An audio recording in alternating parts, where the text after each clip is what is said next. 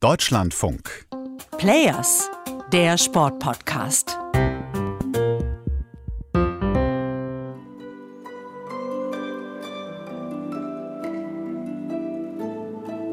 Bei der Abschlussfeier der Winterparalympics in Peking gab es als Motiv eine große virtuelle Schallplatte im Stadion, die aufgelegt wird, aus der Musik kommt, schöne Bilder von Wettkämpfen, dem sportlichen Gegen und am Ende ja dann doch miteinander. Es wirkte so vertraut, so wie immer, wie eben eine Schallplatte aus der alten Zeit, die sich dreht und dreht und weiter dreht, egal was kommt.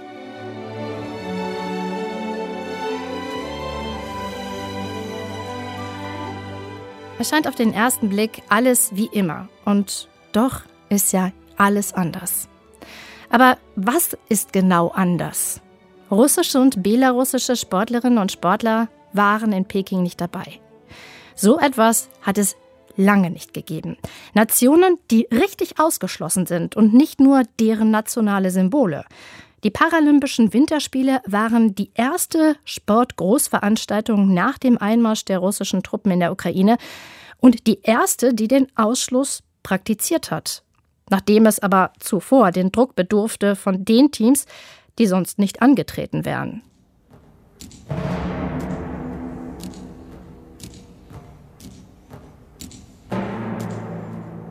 Markieren diese Spiele eine Zeitenwende?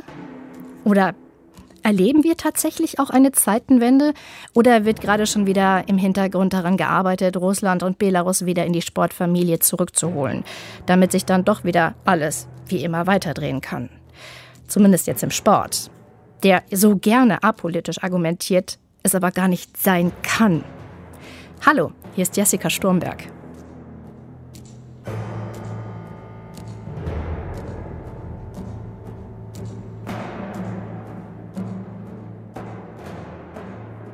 Das, was ihr hier gerade hört, war übrigens noch ein anderes Motiv bei der Abschlussfeier. Eine Uhr, die runtertickte. Passt irgendwie.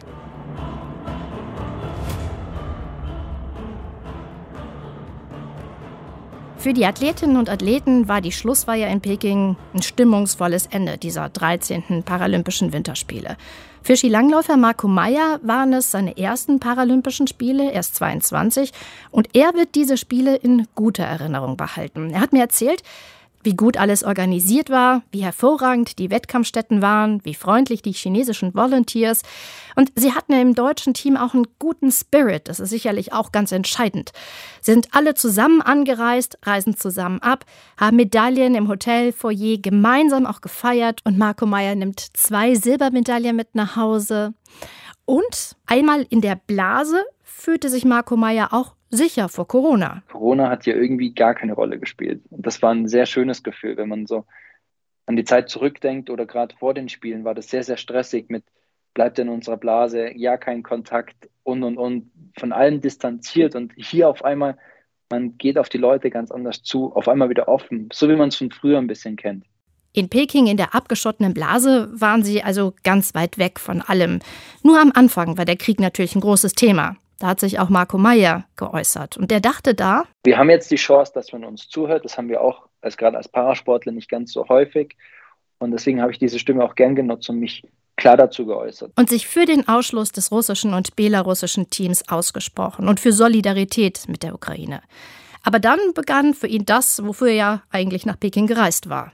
In dem Moment war die politische Sache hier eigentlich überhaupt nicht mehr im Vordergrund. Man hat sich wirklich komplett auf den Sport konzentriert und auch das Ringsrum, das Umfeld war auch wirklich nur rein sportlich. Dagegen sind die Paralympics in der Wahrnehmung hier ja ziemlich untergegangen, in dem Schock über den Krieg in der Ukraine. Nur ihr Boykott und der Ausschluss Russlands und Belarus waren medial ganz groß. Und vielleicht das, was hier in Deutschland am meisten hängen bleiben wird von diesen Spielen. Werden die Paralympics die einzige oder die erste Sportgroßveranstaltung seit dem Zweiten Weltkrieg sein, die zwei Nationen wegen ihrer Kriegshandlung ausschließt?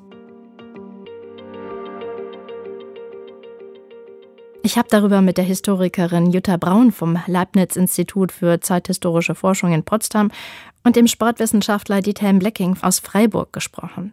Jutta Braun schätzt das so ein. Also es ist in gewisser Hinsicht eine Zeitenwende, was die große Einmütigkeit dieser Ausschlussentscheidung anbetrifft. Es gab in den Sportverbänden keine knappen Abstimmungen darüber, ob die beiden Kriegsnationen ausgeschlossen werden.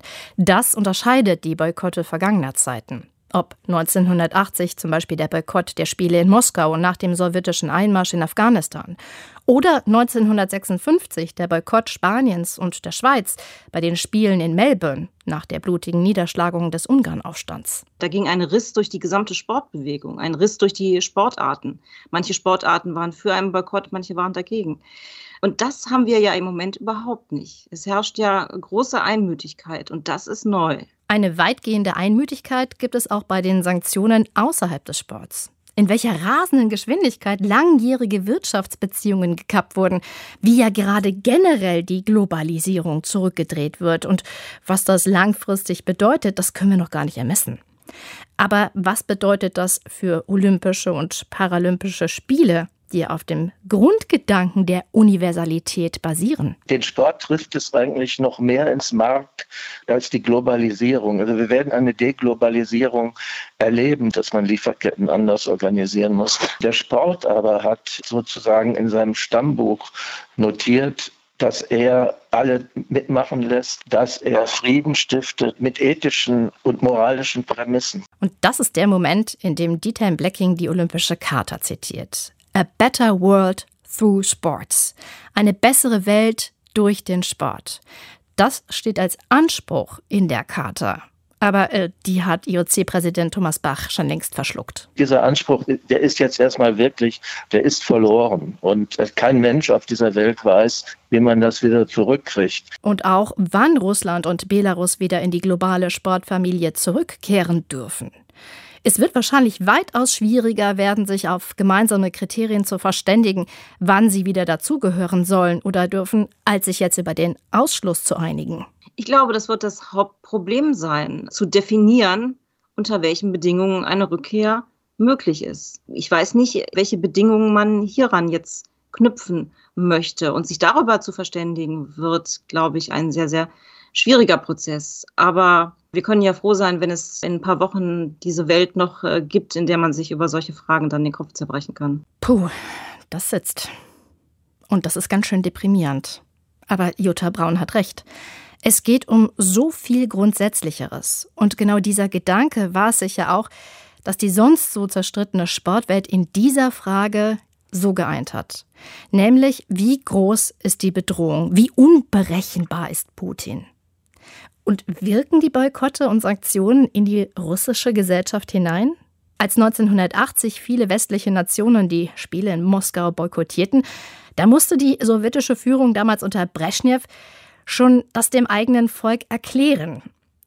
Jetzt wird es versucht mit einer einseitigen Erzählung und parallel fast endgültigen Abschaffung der Pressefreiheit. Und bei einigen Sportlerinnen und Sportlern wirkt es ja auch wenn wir an das Z als Symbol der Zustimmung für den Krieg in der Ukraine denken, den zum Beispiel der Turner Ivan Kuliak auf der Brust trug bei seiner Siegerehrung, oder die beiden russischen Eishockeymannschaften Ska Neftjanek und Dynamo Moskau bei einem Ligaspiel so posierten für ein Foto.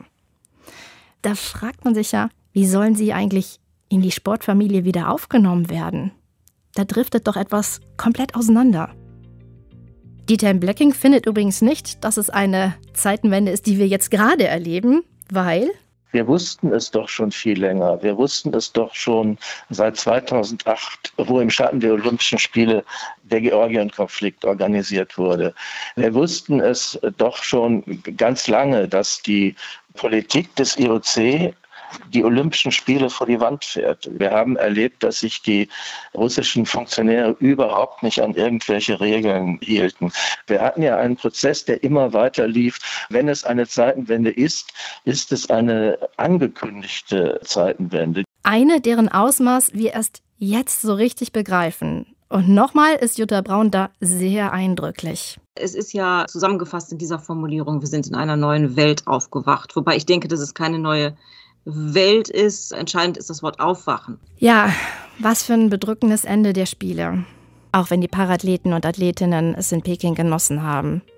Aber Ende offen, wie es weitergeht. Keiner wagt da eine Prognose, ja wie auch.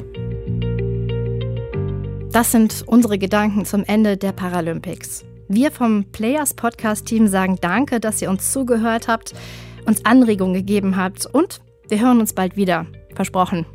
Macht's gut.